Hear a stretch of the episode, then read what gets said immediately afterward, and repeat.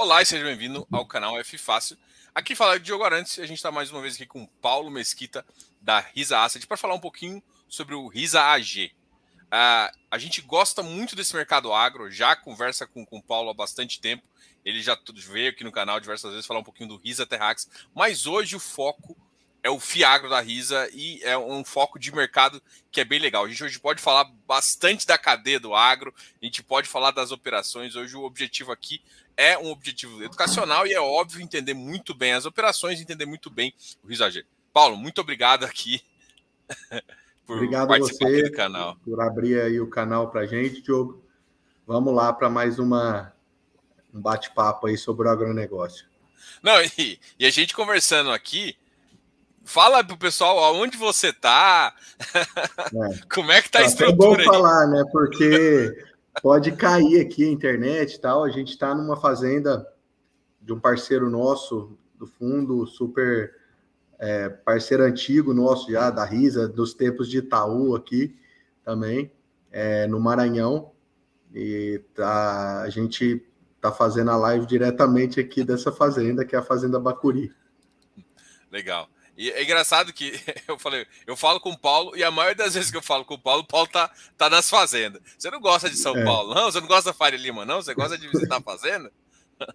Não, eu gosto, eu gosto, mas eu, eu prefiro é, as fazendas do que a Faria Lima, né? Mas não tenho problema com a Faria Lima, não. Eu gosto também.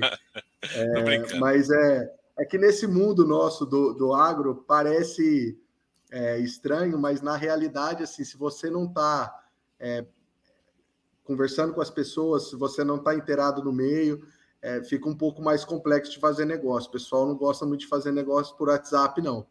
Tá? É, por e-mail tal, é um pouco mais, é um pouco diferente.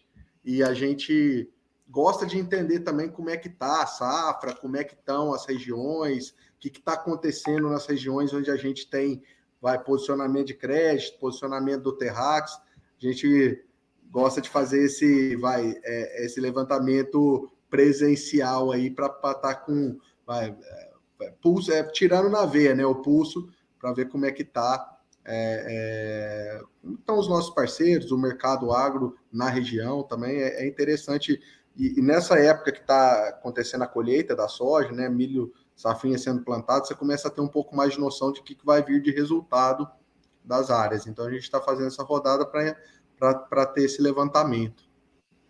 Legal.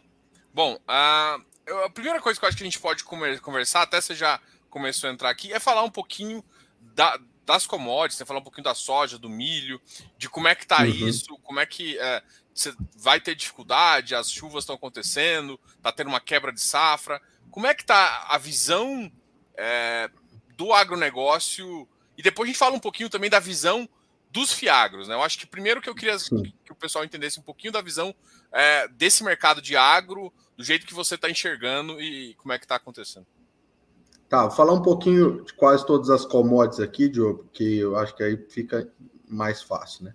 Claro. Falando um pouco de, de soja, né, a gente está vendo uma quebra de safra relevante na região sul do Brasil, principalmente Paraná, Mato Grosso do Sul, Cone Sul do Mato Grosso do Sul, Campo Grande para baixo, principalmente ali, Cidrolândia, Maracaju para baixo, é, é, Paraná quase como um todo, mas o oeste mais é, fortemente atingido, é, Santa Catarina e Rio Grande do Sul, Rio Grande do Sul também mais oeste do que a parte leste, sul, sul, sudeste, na verdade, do que é, a parte oeste do que a sudeste mais atingida. Isso deve impactar na produção geral da safra de soja Brasil, em números. É, a gente não deve ultrapassar a última safra em, em volume de produção por causa dessa quebra. Mas, em compensação, Mato Grosso, Goiás, Matopiba como um todo, Minas Gerais, é, uma parte grande da, da, das áreas de São Paulo, norte do Mato Grosso do Sul, é, Tocantins, Rondônia, toda, todo, todo o norte, vai, do centro-norte do país, é, tiveram chuvas bastante regulares. Inclusive, o problema não é falta de chuva, muito pelo contrário. O problema foi que teve muita chuva. E, essa, e ter chuva demais também atrapalha, porque você tem poucos dias de sol e isso pode afetar tanto na questão de doenças, né? A gente fala de fungos, principalmente fungos, né? Então, aí algumas doenças começam a apertar, ter uma pressão muito grande nesse final de ciclo, é, e questão de peso de grão. Então, é, não devemos ter safra recorde, mas vai ser uma safra boa para o cerrado, principalmente. Então, é, vai ser uma safra de, de, boas produtividades, mas uma safra com as, margens, as melhores margens é, da história, porque o preço está muito alto e o pessoal conseguiu fazer a lavoura com um custo muito bom. Então, esse ano, que é relativo à safra 21-22, para o produtor do sul do Brasil, vai ser uma safra bastante difícil, ruim, mas para o produtor do Cerrado, os grandes produtores, principalmente Mato Grosso, Mato Grosso do Sul, Norte e Goiás, vai ser, uma, vai, vai ser um ano muito bom. É, e ajudou a questão da janela que puxou a safra de milho. Então, como choveu bastante, choveu cedo, abriu a possibilidade para se fazer mais milho safrinha nessas regiões então a gente deve ter uma boa safra de milho safrinha também, a depender das, da, do, do, segmento das chuvas para frente, mas a janela de, de, implantação do milho é muito boa. E aí a gente está bastante otimista com o milho também. Né? Os preços estão muito bons, tá? É, mesmo em dólar tá, tá muito bom, tem um prêmio aí no curto prazo, tanto para soja quanto para milho, e, e o dólar alto, então a gente está vendo vai, são lavouras bastante remuneradoras para os produtores. Algodão, quem tem algodão para vender agora tá rindo à toa, tá na high dos últimos anos aí, em dólar e o dólar alto. É, você tem um inverso para a safra que vem, é, o inverso que eu falo de cotação em Chicago, mas ainda assim com margens muito remuneradoras também. Tá?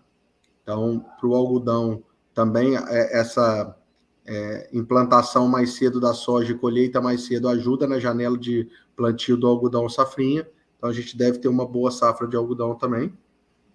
É, açúcar está muito bom o preço, também de quase 19 dólares é, libra.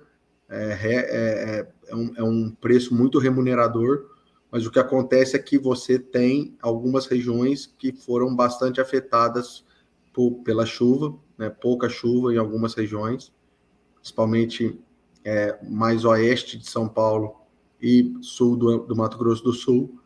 Então, é, algumas regiões podem ser impactadas e o pessoal de, de usina já vem fazendo travas, né? É, você tem uma possibilidade de travar é, preço de, de, mais longo prazo. Então, é, essa tanto a alta quanto a baixa de preço, ela acaba sendo mais suave na, na no, no, açúcar, né? É, e o etanol também está bastante remunerador. E o café é, teve uma queda um pouquinho mais recente, mas pequena, mas ainda está bastante remunerador para o ano que vem também. Então, na verdade, Diogo, está se concretizando o que a gente já previa há bastante tempo. Esse ciclo das commodities é, que começou no, no, no ano de 2020 deve ser um pouquinho mais longo do que os outros ciclos que rapidamente se alteram, tá? É, a gente deve ver esse ciclo de, de, alta de commodities se mantendo aí por pelo menos mais um, dois anos, dado essa questão de oferta e demanda que continua bastante é, é, é forte, né? A demanda continua bastante forte e a oferta não consegue escalar é, para poder bater nessa, nessa demanda. Então, é, a gente deve ver esse ciclo de commodities permanecer vai, né, alto por alguns anos aí. Legal. É, eu, eu, fico pensando assim, se a commodity está forte, os ciclos estão positivos, tudo deve ter se valorizado. Então é mais a, a produção, é, assim, preços, eu, vou, é, exatamente, exatamente o tá preço dos insumos e o preço da terra. Explodiu. Exato. Explodiu. Então, como é que isso afeta por exemplo, beleza, porque todo mundo acha, né? Vamos, pô, o preço subiu, o fazendeiro também tá achando de ganhar. E é mais ou menos como se fosse. Eu vou, vou citar um exemplo chulo aqui, que é que, o mais imobiliário, por exemplo, é igual você construir. Pô, você construiu, os uhum. preços dos imóveis de venda subiram. Mas peraí, os custos também subiram bastante. E, e, e, essa margem para o cara tá boa? É, então, para é esse uma... ano, como eu falei, né? Para esse ano, o pessoal ainda conseguiu montar as safras num preço muito interessante, vai num custo muito interessante. Então, a margem para 21, 22 é muito boa, sim, tá? Para 22, 23, as margens já apertam, mas com porque né, a gente viu aí é, fertilizantes explodindo de preço, é, químicos explodindo de preço, sementes explodindo de preço, mas é, nos preços atuais das commodities, ainda é uma margem bastante remuneradora. É que esse ano está completamente fora da curva, jogo. Esse ano a gente deve ter margens entre 40% e 50% de resultado. Tá? Para o ano que vem, ela volta muito mais para a média ali, que é algo como 25%. Tá? Então, ainda, ainda assim é bom. Não é um ano ruim. Ano ruim é ano de 15 de margem, 12 de margem, que a gente está ainda muito longe é, desse, desse patamar. E isso vale para mim. A terra ficou mais cara, tudo. É, a terra, na verdade, hoje, assim, o que tinha de oferta de terra é, acabou. Assim, não tem. Não tem para comprar. É, quem tem não vende. É, quem vendeu um ano atrás arrependeu. Quem vendeu dois arrependeu mais ainda. É, então, assim, é, o, o, os preços explodiram. Tá?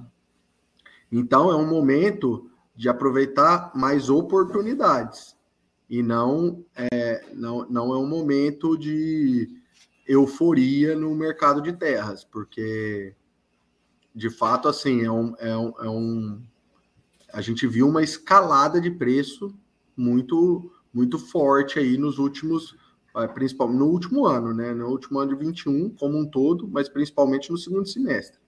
Então, assim, ainda aparecem várias oportunidades, a gente está de olho. O Brasil é grande demais, esse mercado é gigantesco, então tem muita coisa para olhar, mas é, a gente está fazendo mais, vamos dizer assim, né, uma seleção mais rigorosa aqui dos ativos, porque de fato a gente viu aí preço de terra mais do que dobrar, tá? De dois anos para cá.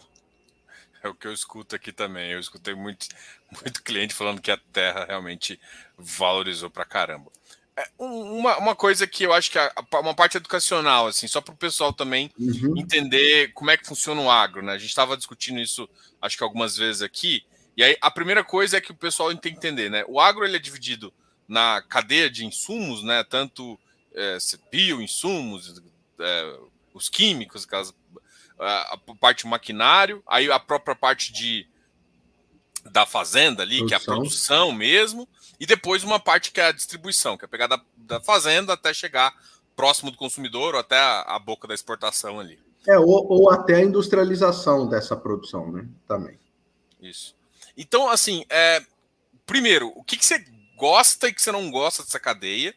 O que, que você enxerga uhum. como mais valor? Assim, olha, é, e que se enxerga como potencial. Por exemplo, ah, maquinário é um potencial, é um ativo relevante para se ter como garantia. É, como é que você enxerga todos essas, esses. Falar um pouquinho desses setores também, o que, que você vê de valor, não vê de valor, e, e também até para o uhum. pessoal e começando a, a, sentir como que ele tem que fazer uma análise de um, de um fiagro, né? de entender como é a cadeia, de onde, tá o, onde tem os valores, né? Certo.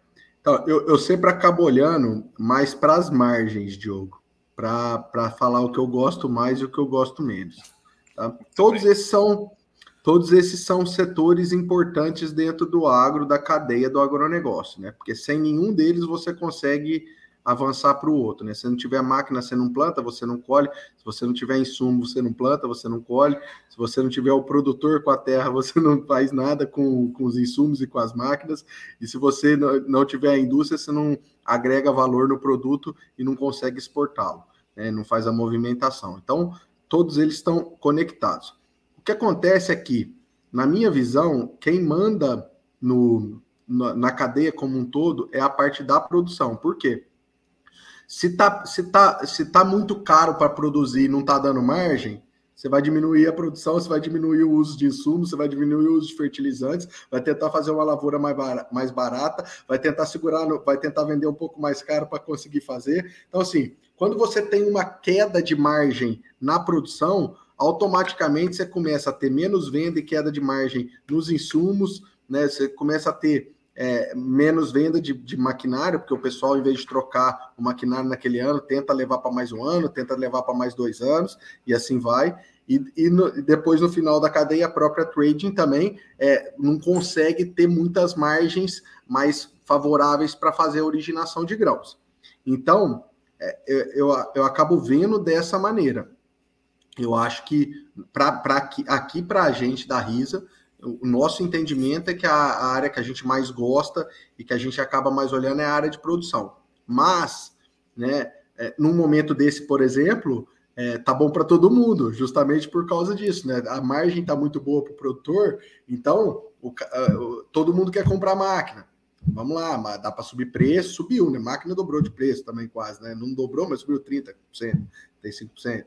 Fertilizante também, pessoal, é hora é, de, de, de, usar mais fertilizante, porque o preço está muito bom, vamos produzir mais, vamos usar mais fertilizante, né? Vamos fazer o manejo com todo, todos os químicos possíveis aqui para a gente ter o melhor manejo e produzir mais. Então acaba comprando um pouco mais também, né? Em margens mais altas. Então, quando você tem essa, cade... É, essa parte positiva né, no, nos preços, nas margens de produção, você acaba tendo isso, esse reflexo na cadeia como um todo. Né? Então, é, a gente olha aí a cadeia de distribuição de insumos, né? Então aí as revendas e tudo mais, a margem final de uma revenda dificilmente sai ali entre 6 e 7%, no máximo, tá? É daí para baixo. Geralmente até 4% de margem líquida né, na distribuição de insumos. É. A gente olha a cadeia de fertilizantes, é, vamos tirar esse ano, tá, pessoal? Que esse ano é completamente fora da curva para todo mundo. Né? Então, quem passou estocado teve muito lucro, quem não estava estocado teve que comprar depois quase quebra. Então, assim, estou falando de margens médias é, ao longo do tempo, tá? Cadeia de fertilizante também gira aí 3%, 2%, é, vai 4% no máximo de lucro líquido, né, de margem para poder atuar no negócio. É, a, a trading também, no final das contas, é 3, 4%, né? E o produtor é o 25, por isso que eu ainda estou na, na produção, né, na margem média. Então, assim, é, logicamente, esse cara também tem muito mais imobilizado, é uma outra, um outro sentimento, mas eu entendo que bom, business bons de margem geralmente estão fadados a ter sucesso, né? Assim, mesmo aguenta muita pancada, aguenta uma gestão ruim, aguenta um ano ruim, dois anos ruins, é, porque tem muita margem.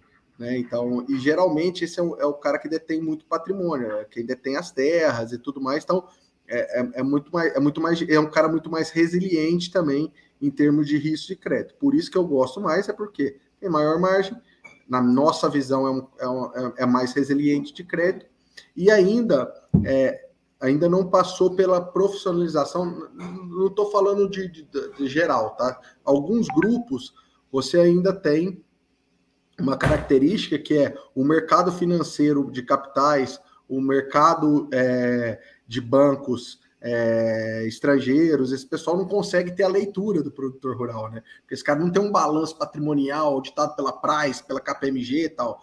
Então você acaba conseguindo fazer umas operações com uma com um spread muito, uma relação risco-retorno muito melhor do que na, na, nas outras pontas do agronegócio. Então, a gente prefere atuar nesse, nesse vai né, na cadeia de produção justamente por causa disso. Legal. É uma, uma, pergunta que, que a gente escuta, eu escuto muito sobre trading, né? Trading, uhum. uh, eu queria que você explicasse um pouquinho sobre a trading e uhum. no final também falasse se o crédito que você forne, que a gente fornece como agro, né, com CRA, com, com Fiagro, ele compete com um pouco com as tradings. A trading ela ajuda em financiamento, mas ela também faz o, vou dizer, a arbitragem de valores entre é, uma safra. Então, ela, ela, ela também é responsável, ela que vai nos silos, ela que armazena um pouco, a, a trading ajuda nisso. Eu queria que você explicasse um pouquinho é, é, esse negócio da trading e também se a gente. Se a trading seria uma, um papel de. ajudaria a originar crédito ou não? A gente é, a gente é competidor deles, né? Eu queria é, entender qual que é a visão. Eu, na minha cabeça é competidor, né? Porque você consegue oferecer em uma parte mais baixa, assim. É, eu não sei não se a gente é competidor. Vou, eu acho que a gente pode ser super parceiro, tá? É, você tem algum, a trading, na verdade, ele é, é, é o seguinte, né? Você tem é, o produtor produzindo e você tem que ter alguém que exporta isso, né? A grande maioria do, dos grãos brasileiros, das safras, das commodities brasileiras são exportados. Então, a trading é a empresa que faz essa cadeia, né? Essa ligação entre o comprador lá na China, na, no Oriente Médio, né? qualquer outro país da Ásia, Europa, com é, o produtor aqui. Então, é, ela, é, a empresa, ela, quando ela compra, é, ela trava. Então, por isso que as margens são. É, a, a trading não toma o risco, tá?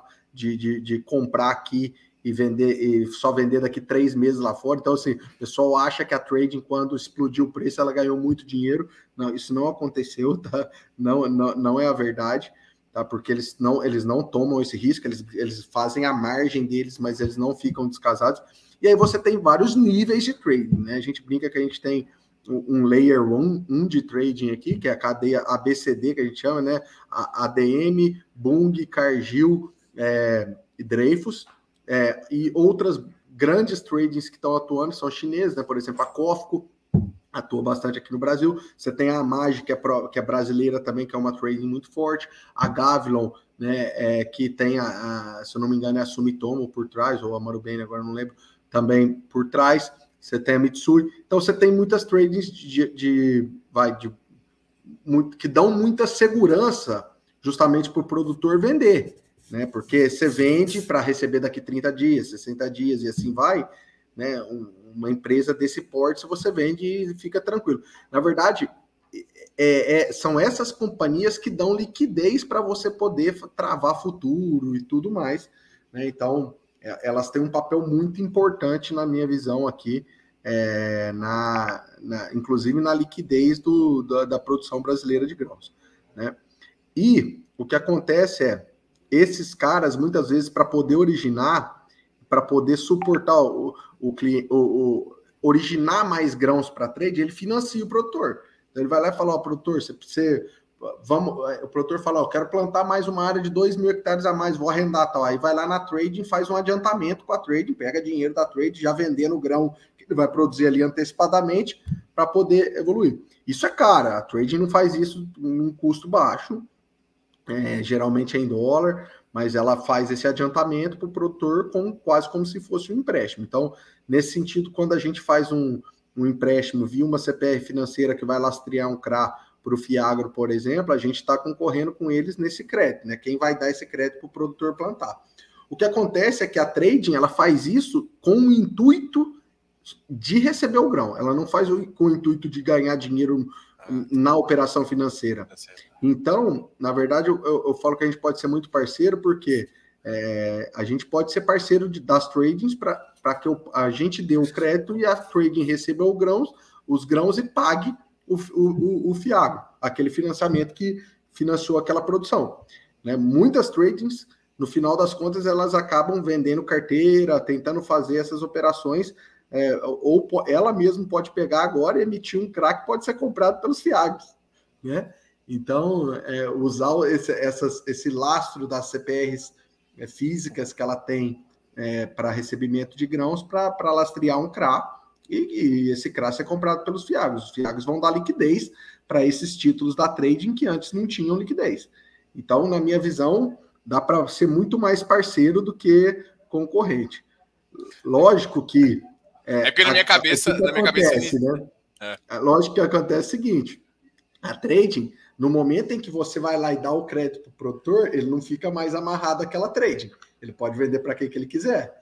Então, vai, vão ter casos que a trade não vai querer que você faça isso, porque ela sabe que no momento que você der dinheiro para aquele produtor, ela não vai conseguir originar aquele tanto de grãos que ela origina junto a ele. Vai diminuir a originação. Então, é, vai ser um casa a casa, assim, mas eu, eu acho que dá para ser muito mais parceiro do que concorrente. É, eu, essa ideia que eu não tinha pensado, eu tinha pensado justamente em competição por crédito. Só que ela pode fazer ela o crédito, mas usar o dinheiro externo usar o fundo. É, ganha um spread, né? Ela, a, a, trading tem uma capacidade de tomada de recurso barato, né? São, são companhias gigantescas, com patrimônio muito grande, acionistas muito fortes. Ela toma esse crédito barato e, e repassa para o produtor com custo, né?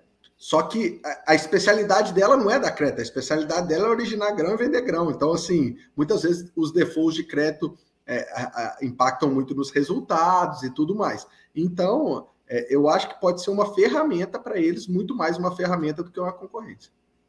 Legal. Boa visão, valeu. É, eu vou fazer uma pergunta aqui antes da gente. Eu vou começar a falar do, do, do Risagê. Eu acho que talvez uhum. a gente já falou bastante da cadeia do agro e entrar aqui no Risagê. Mas tem uma pergunta aqui que eu achei bem legal, que é do uhum. Felipe aqui. É, eu achei até estava achando que era a gente ia falar um pouco do Terrax, perguntando Sim. de prefixado e tal. Mas aí ele perguntou isso aqui: o Risagê financia o Risa Terrax? Não. Não tem nenhum cliente em comum.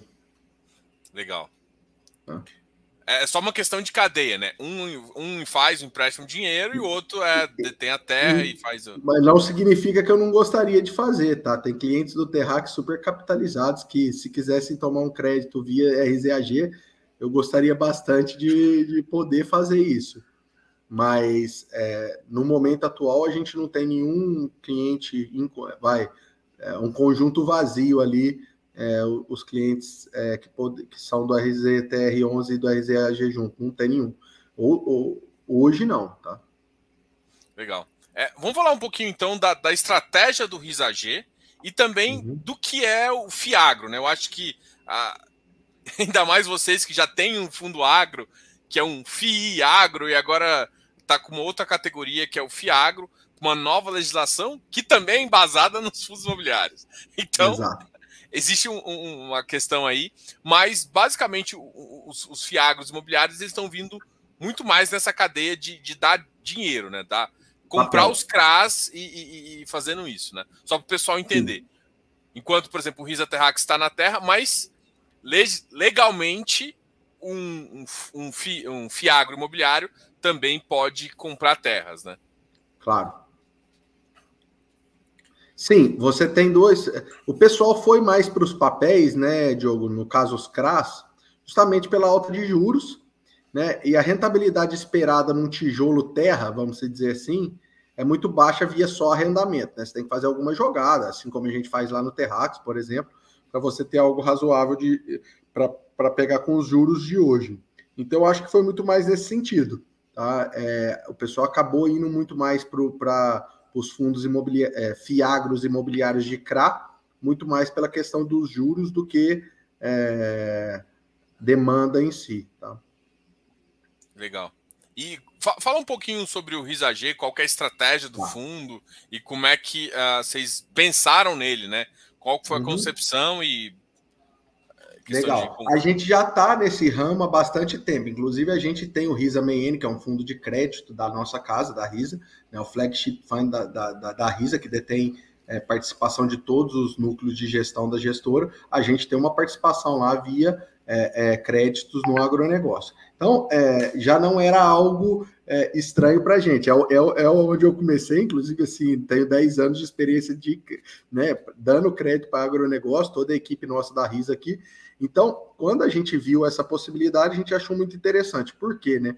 Quando você tem um fundo para dar crédito para o produtor ou para qualquer outra, vai, é, qualquer outro elo da cadeia do agronegócio aí, você tem um problema que é o prazo, né? Você vai fazer um fundo de crédito de vai D 180, você vai poder fazer operações mais curtas, né? Porque você tem um, um prazo de resgate ali que tem, você tem que respeitar é, a carteira, né? Então, é, o que, que acontece? Acaba tendo que ter muito caixa, uma ineficiência muito grande no fundo para poder fazer esse, esse nível de crédito, e ainda tinha a questão daí da, da isenção tributária, que no, no CRA diretamente a pessoa física tinha e nos fundos não.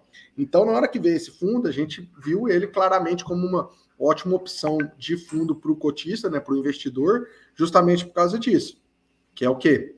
A gente tem aí essa situação é, do do, do, do, resgate ser, ser listado, então você consegue fazer operações mais longas que adequam ali a necessidade de fato para investimento é, é, do tomador do crédito. Você tem a questão da isenção vindo do CRAP e passando pelo fundo e diversificando o portfólio para o investidor. Então a gente viu claramente ali uma ótima oportunidade de investimento para o cotista e a gente da RISA aqui tem uma ótima capacidade de originação desses créditos, né? A gente faz essa originação interna. Então, o nosso fundo, ele é, 100% das operações que estão lá foram originadas pela, pela, pelo nosso time. Então, a gente leva uma vantagem na questão de FIIs, né? Porque quando você compra um CRA mercado, né, teve ali um FII de estruturação, um FII de distribuição que ficou para aquele, para o agente que fez é, essa operação no mercado de capitais. Quando a gente faz isso aqui pela RISA, é, a gente não cobra um centavo de FII é, é, dos emissores. Então, no final das contas, isso está indo para o cotista como taxa é, no CRA. Né? Então, a gente tem essa capacidade de fazer essa originação aqui, é, com bastante expertise do time, qualidade de crédito. A gente viu essa oportunidade bastante é, interessante para o investidor.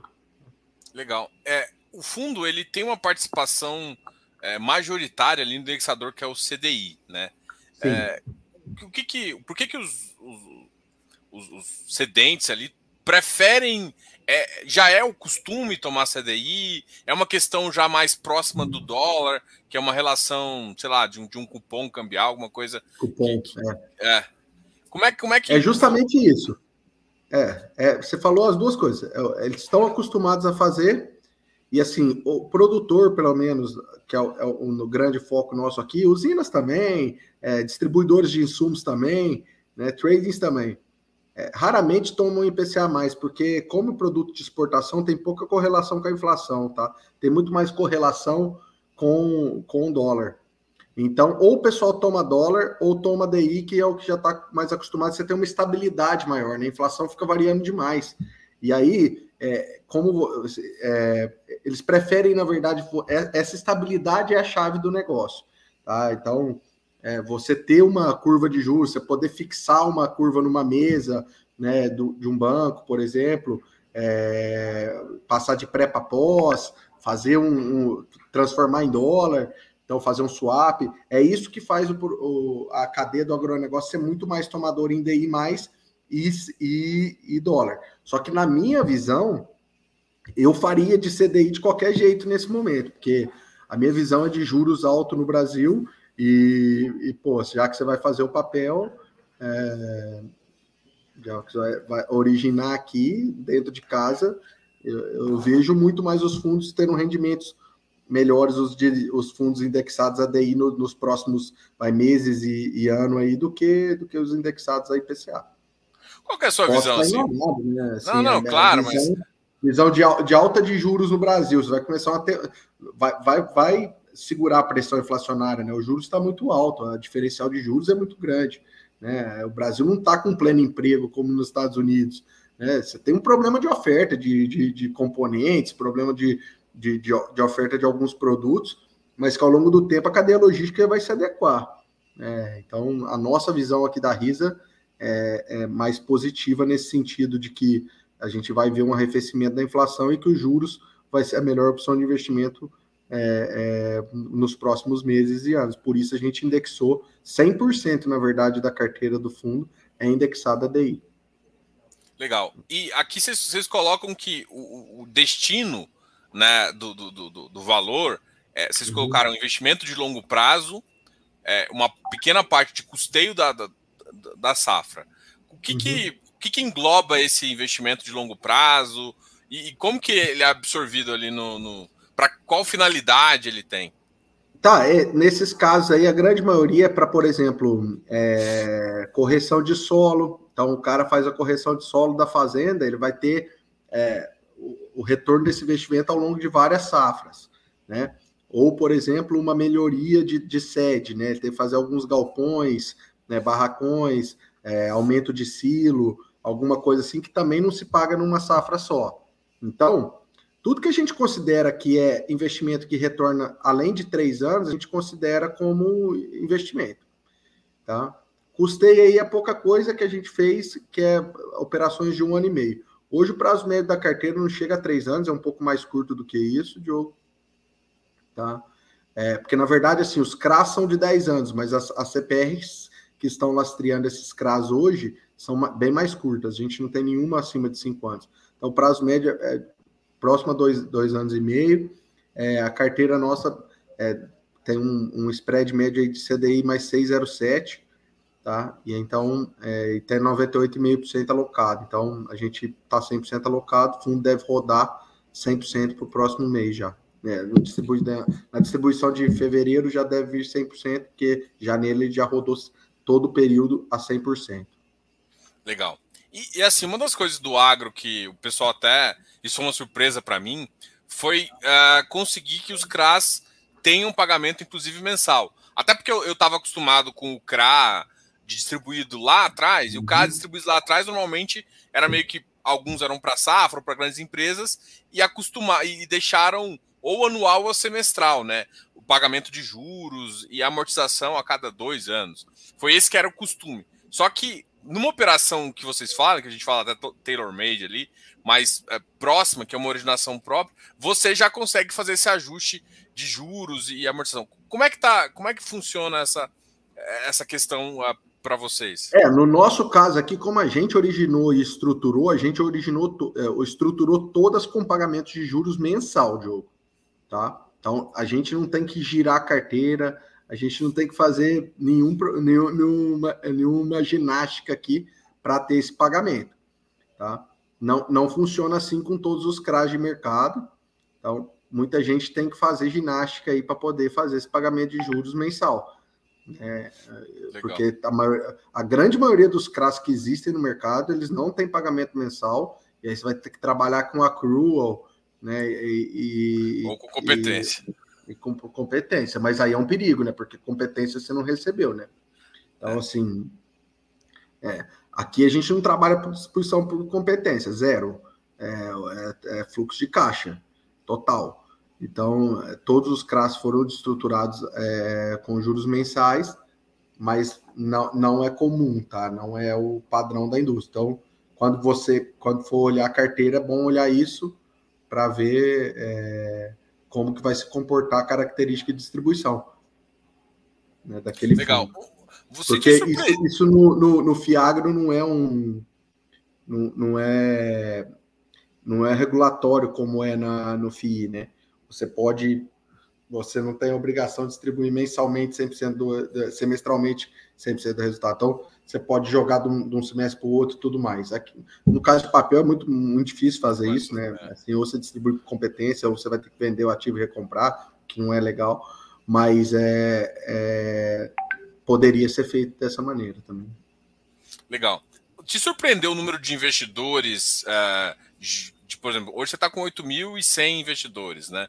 Provavelmente já deve ter aumentado esse número ao longo Sim. do espaço. E provavelmente quando, quando o yield pagar uma, full ali, a gente vai ver ainda alguma coisa melhorando mais. Você, como é que uhum. você viu o que, que os investidores achou? Como é que está sendo essa parte de RI? O pessoal está com bastante dúvida, uh, pedindo algumas Não, assim, foi até bom, sabe? Surpreendeu positivamente. O pessoal entendeu, é, sabe que tem o período de alocação ali também do fundo, né, Diogo? Que pô, não é tão simples assim. Né? A gente não saiu comprando as operações de mercado e a gente deixou claro que a gente não ia fazer desse jeito.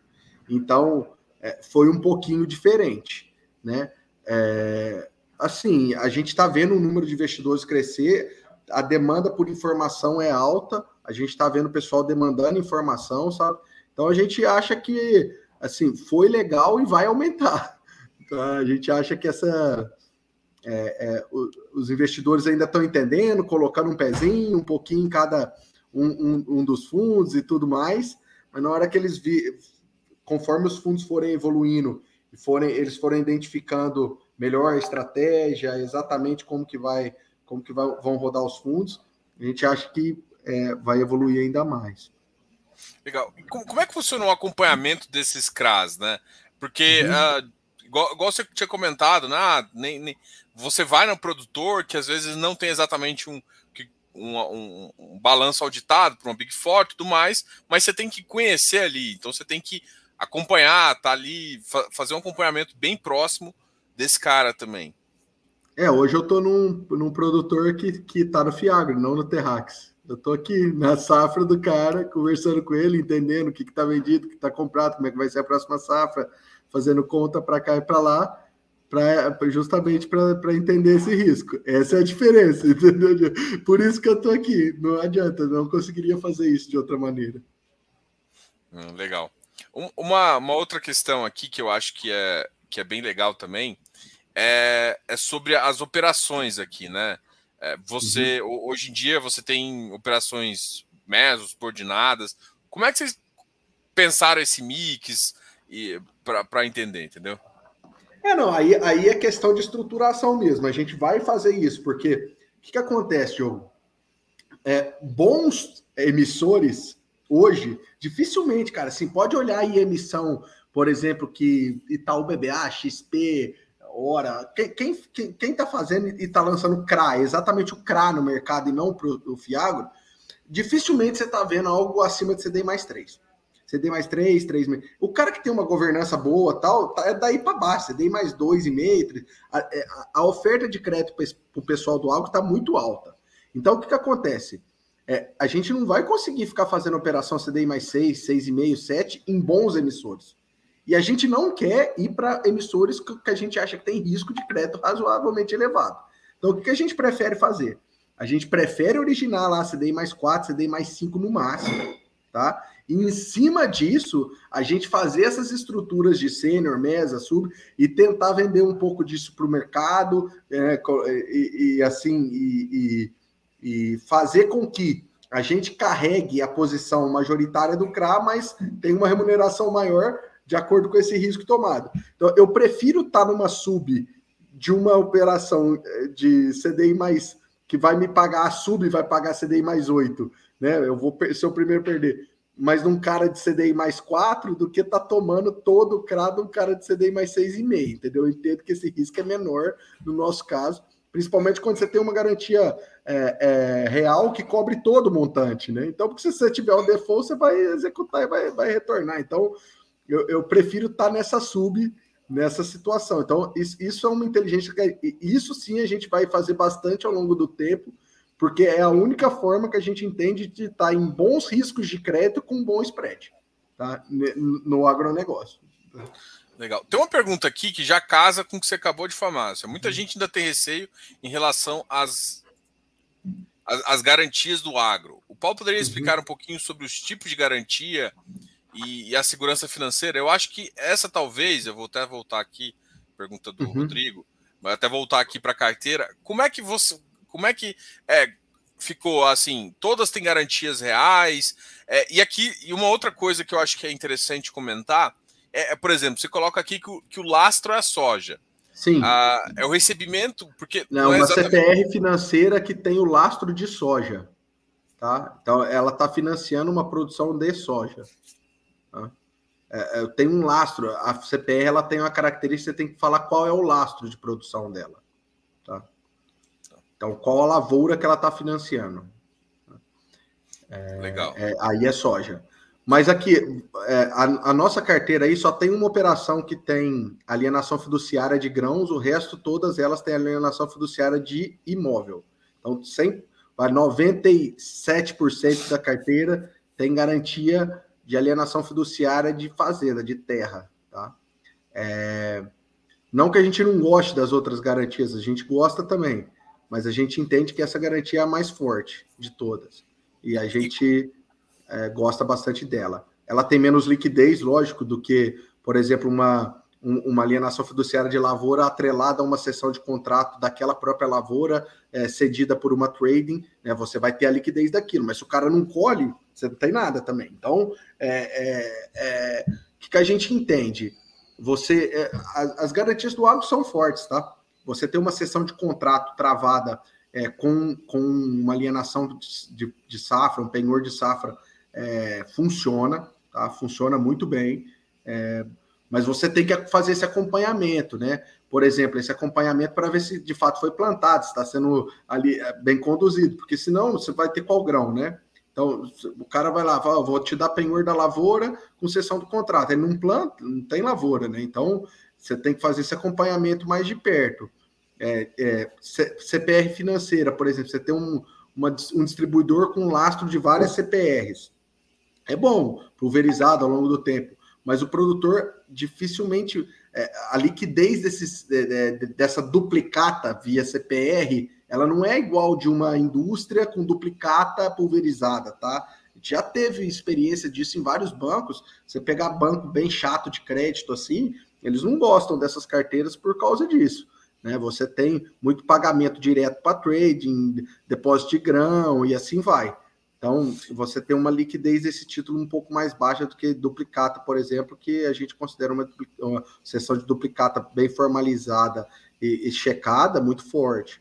Né? Mas, agora, agora... basicamente, hoje no agro você tem três garantias: ou é a terra, ou é a produção, ou é a produção atrelada a um contrato de, de comercial, né?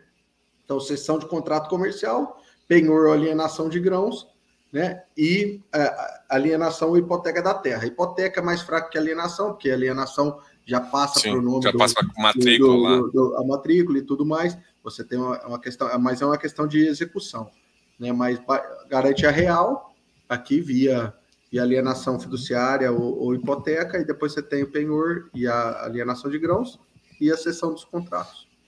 Agora, duas dúvidas. A primeira é o seguinte, beleza. É, LTV aqui, seria interessante colocar, às vezes, LTV. Sim, a gente vai colocar, a gente está ajustando ainda. É, tem muita informação já, a gente vai tentar arrumar um pouquinho isso aí.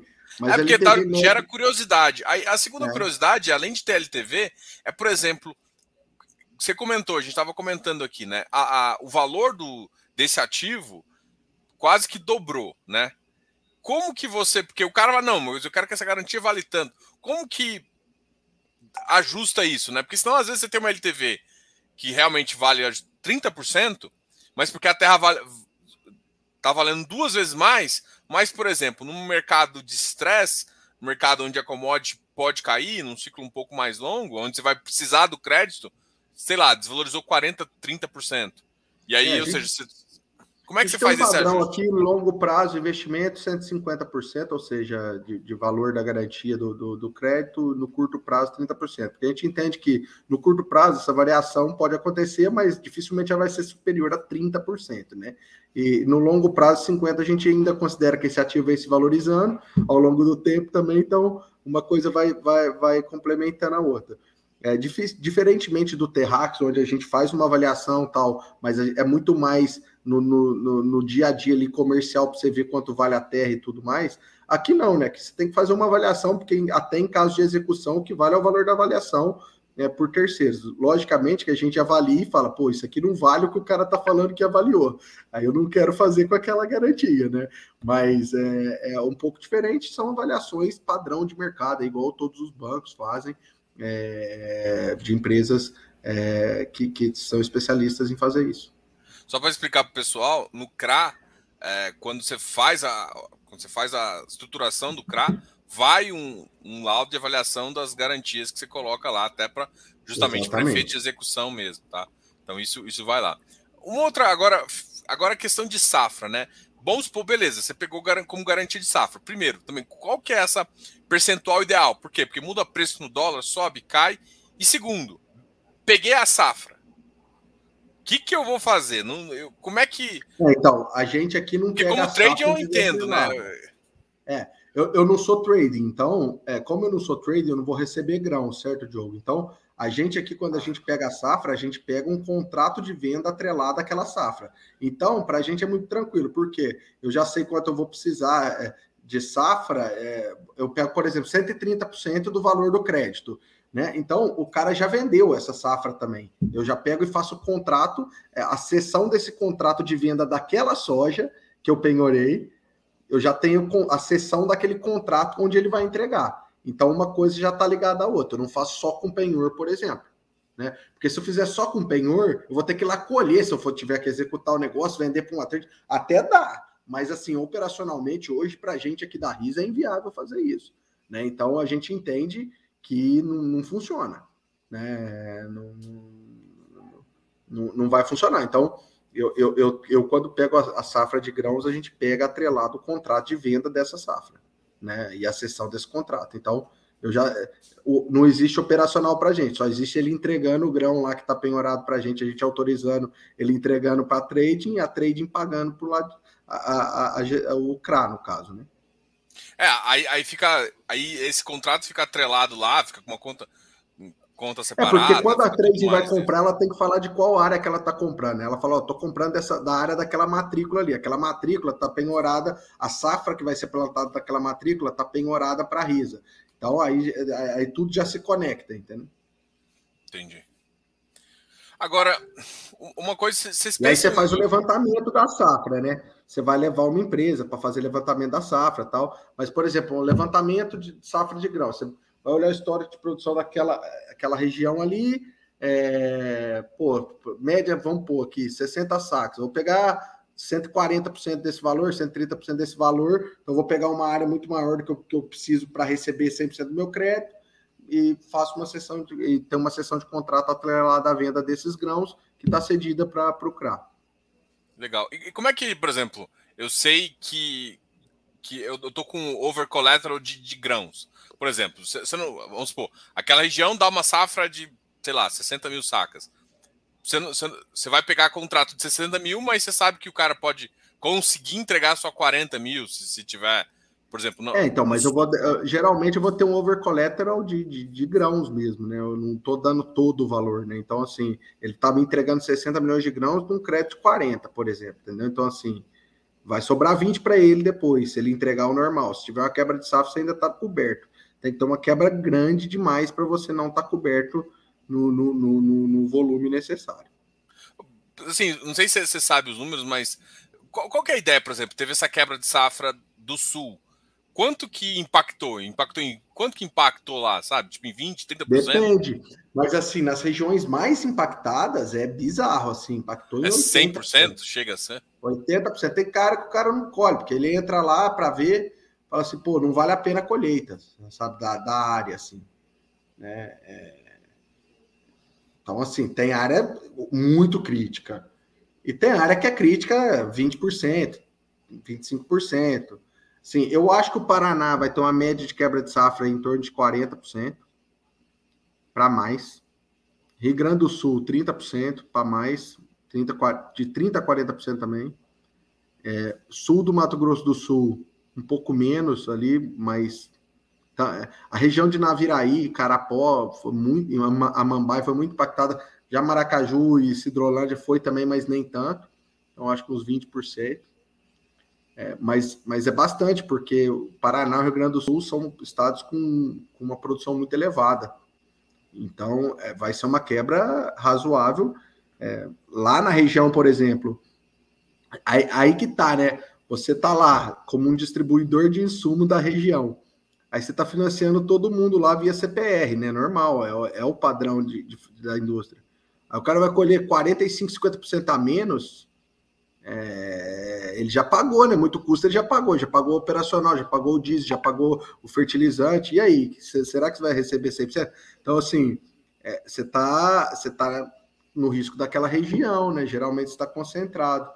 É, complexo. Assim, é ruim para o produtor, vai ser ruim para o distribuidor. O cara da máquina não vai receber, vai ter que rolar, não vai vender máquina para o que vem. A trade não vai receber o contrato, vai ter que rolar o contrato para outro ano. Tá tudo interligado, né, Diogo? É, Mas... É, então, isso, isso é uma curiosidade também, né? É, que isso acontece com o CRI também. O cara não deu, você sabe se o cara tem fôlego para aguentar o próximo ano ou é melhor você já executar. Como é que funciona essa, essa visão assim? É, a diferença é que o CRI geralmente está lastreado no imóvel, né? Então você tem ali a garantia no final, né? O CRA pode estar tá lastreado só nas CPRs que, que garantem a safra, não tem mais a safra. E aí, o cara tem patrimônio lá para fazer frente e rolar isso por quanto tempo? Complexo. Então, assim, é, não então, sou muito e, fã. Então, isso, isso é o que gera dúvida, acho que bastante no pessoal, né? Como que você vai entender uma estrutura que você acha que fica mais confortável? Olha, não, eu fico confortável só com aval de sócio, dá conforto? É, Depende. Se o, cara for, se o cara tiver um super lastro imobiliário, for um cara com patrimônio gigantesco, né, uns, uma condição financeira ultra favorável, é, eu poderia fazer só com aval, né, não tem problema nenhum. Agora, aí que tá, depende da. É uma análise de, de, análise fundamentalista de crédito mesmo, né? Patrimônio, geração de caixa, fluxo de caixa, para você ver se o cara tem condição de pagar numa situação crítica, se ele tem patrimônio para fazer frente é, às dívidas que ele está tomando, né? Como que é a liquidez desse patrimônio, onde que ele está encaixado, é, é, a região dele, estabilidade. Então, é, é uma análise bem fundamentalista, tá? É faria e faço crédito no aval de vários produtores que têm muito patrimônio, um fluxo de caixa robusto, empresa organizada, áreas com pouco risco de produção, várias áreas é, espalhadas que diminui o risco ainda mais. Então, assim, tem tranquilidade. É, mas é crédito por crédito, não isso não dá para fazer massivamente. Tem que ser uma análise fundamentalista nome a nome. É, eu, eu acho que acho que é engraçado isso que você falou e importante, que eu acho que basicamente é, é igual assim, eu olho e falo assim, cara, a mesma coisa de CRI, né?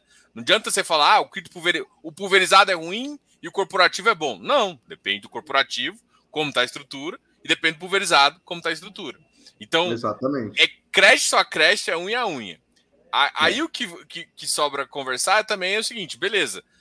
As mesmas questões que acontecem em estruturação nos CRIs podem acontecer também. E também é difícil, e, e assim, aí, aí vai uma pergunta: como que vocês vão conseguir, por exemplo, o gestor, eu falo, mostrar isso para mim que é confortável de reestruturar, né? Que é confortável, que, que aquele cedente é confiável, né? Como que, que vai ter essas informações, né? Porque, por exemplo, tá tendo muita gente indo atrás de crédito.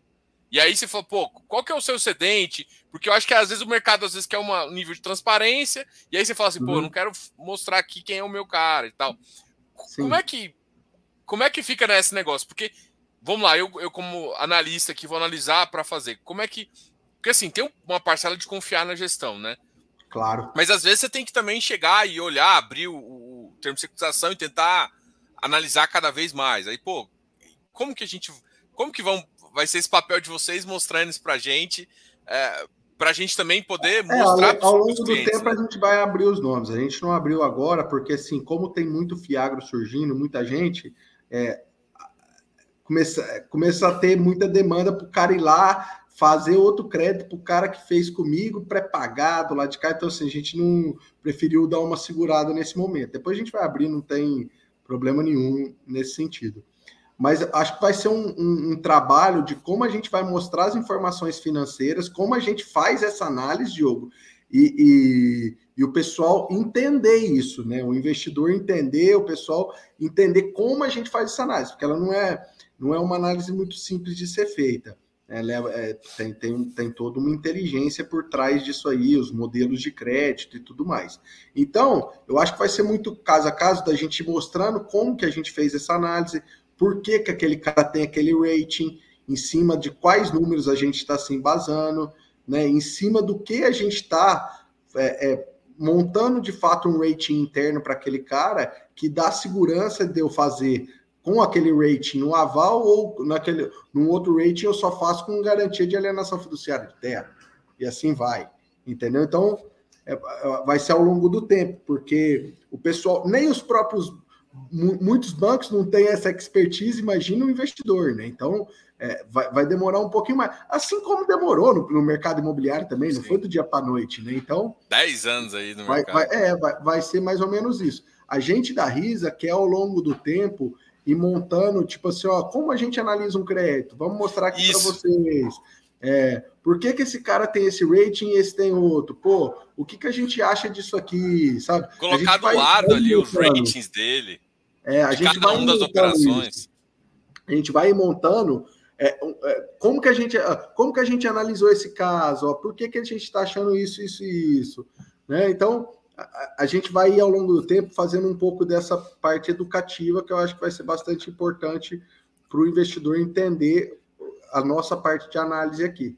E eu, eu vou te falar, Paulo, que assim, talvez, e assim, eu, eu tô entrando nesse mercado agora, assim, eu acho que, uhum. essa, por exemplo, é a segunda live aqui do canal, é, a gente já conversa, acho que tem uns três, Sim. quatro meses sobre esse assunto, é, a gente já falou disso do Risa Terrax também, e assim, uma coisa que eu acho que ajuda é, por exemplo, uma coisa que você falou, é, criar um manual de crédito, sabe, do Risa, uhum. e colocar os ratings que você acha, até para o cara ir ficando confortável, o rating interno, né? Porque, assim, eu, eu sou um cara que eu já vi o rate, como são feitos os rating, e eu acredito muito mais no rating interno do que no rating. Para mim, você paga uma grana, tudo bem, é importante um Moods, um. É importante não, mas isso aí, assim, ó, mas... Como que o Moods vai fazer uma, um, uma avaliação de rate de um cara que não tem balanço? Entendeu? Assim, é, é, é, é, não vai, entendeu? Então, assim, a, a, gente entende isso, que a especialidade para o mercado de agro ela é muito importante. Ela é muito importante. Por quê? Porque muda muito a característica do crédito. Então, se você for especialista, tiver um time de especialista, é muito diferente de analisar crédito de renda fixa. Então, assim, é, o cara que está sentado olhando lá, ó, vou analisar o, o CRA lá da carteira do Fiagro do, do, do, da Risa, e for um cara de mercado, ele não vai entender nada está acontecendo, assim, entendeu? Assim, normalmente. Vai demorar. Então, e como é que a gente vai. É, essa, essa. Por isso que eu acho que esse, esse entendeu? Manual, então vai ter colocar... que ter essa parte mais educativo de como que a gente olha e analisa, entendeu? Que, que é basicamente tá, o mesmo jeito que quase todos os bancos que atuam fortemente no setor mais corporativo do agro fazem. Tá? Não, não, é. não tem uma diferença grande. É, mas vai ter um pouquinho, por exemplo, é, por exemplo, quando, quando soltar os, os, os demonstrativos, e aí é uma curiosidade, porque eu não vi ainda nenhum, vai soltar com esses balanços ou seja, é, então eu vou conseguir monta, né? enxergar, né? eu vou conseguir enxergar o balanço dos CRAS ali atrás para me, me, justificar, porque assim, eu, eu tô pensando Sim, assim como vai. analista, né? Vai, então, não, como vai, analista, eu, eu, eu tenho que entender. Eu olho para o CRA e para eu entender de CRA, eu tenho que ver como é que foi estruturado. Pô, você tem confiança nas garantias. Garantia é uma coisa que, tipo, valor de terra, a, a, você tem que conversar, não tem como. Você tem que olhar, é. ligar para alguém que conhece. Mas os, os balanços, os fluxos de caixa, você tem que você tem que ter essa informação, né? É, a gente monta no caso aqui, tá? Porque é em cima de, de imposto de renda e da produção em si, né? Do negócio. Porque na pessoa física você não tem um balanço patrimonial, né? Sim. Então a gente monta, mas vai, vai, isso vai estar disponível, né? O que Legal. a gente montou. Entendeu? Não, isso, isso é show de bola. Com certeza. É, acho que tem mais uma pergunta aqui, eu acho que a última é em relação à emissão, né? Uhum. tá 99, 97% alocado, o, o mercado tá bombando. Como é que vocês acreditam aí? É, novas emissões e outra pergunta, né? Aqui eu vou misturar a pergunta do Felipe uhum. com a do Alex. É, as próximas emissões serão públicas ou restritas? É, porque, por exemplo, vamos supor que você já gere 20 mil pessoas. Pô, você vai privilegiar só o cotista? Não, a gente ainda, ainda vai querer pulverizar mais a base. Como é que vocês enxergam a questão de emissão? É, a gente é, não está com emissão em vista agora. A gente quer esperar o fundo estabilizar. Vai ser a primeira é, dividendos estável do fundo em termos de FUA, vai, com, com aquele 100% alocado, do que a gente quer. Então, a gente vai esperar um pouquinho o mercado entender isso, ver o que, que o fundo vai de fato entregar. Aí a gente pensa numa emissão talvez mais para o fim do semestre, tá, Diogo? É, e a gente entende que o fundo ainda precisa crescer um pouco mais a base para mim ir para uma restrita. Então, se a gente fizer, provavelmente é uma 400. Agora, é, o preço que a gente vai fazer, o jeito que a gente vai fazer, tudo depende de como o mercado estiver daqui até lá. Tem muita, tem muita água para correr. E assim, é uma ideia de fazer para o fim do semestre. Mas é, o mercado é soberano, né? A gente não vai, não tem como atropelar ninguém. Legal. Paulo, muito obrigado aí pela nossa conversa. É isso. Vou, assim, você sempre atender, a gente sempre conversar aqui. Uhum. É, eu queria agradecer você, o pessoal da Risa também. É, você sabe que o canal aqui está sempre aberto também para a gente fazer novas lives. A gente deve fazer nova live, né? Tanto do Risa Terrax quanto do, do, do Risa do Risa G também. É, uhum. Obrigado. Vou deixar você falar as últimas palavras para a gente encerrar aqui. Não, obrigado você, Diogo. Valeu aí. É, queria deixar um recado para o investidor, né, para ele entender um pouco, é, buscar entender um pouco mais do mercado de agro, como é que funciona, né, exatamente assim, é, se aprofundar um pouco mais, porque na hora que ele se aprofundar, ele vai ver que é, o, ele parece um mercado arriscado, né, chuva, risco, clima, não sei o quê, mas ele é muito menos arriscado que, do que as pessoas imaginam. É um mercado bastante estável, pujante, é, que demanda bastante investimento e que é um mercado bastante seguro para a gente investir no Brasil. Então, é, é, é, esse o recado que eu queria deixar para o pessoal. E obrigado também, Diogo, por abrir aí as portas do, do canal para gente. Não, show de bola. Pessoal, muito obrigado a todos aí que estão vendo. Amanhã a gente tem uma nova conversa. Se inscreva aqui no canal, dá o like nesse vídeo e falou, pessoal. Tchau, tchau, obrigado. Paulo. Até mais.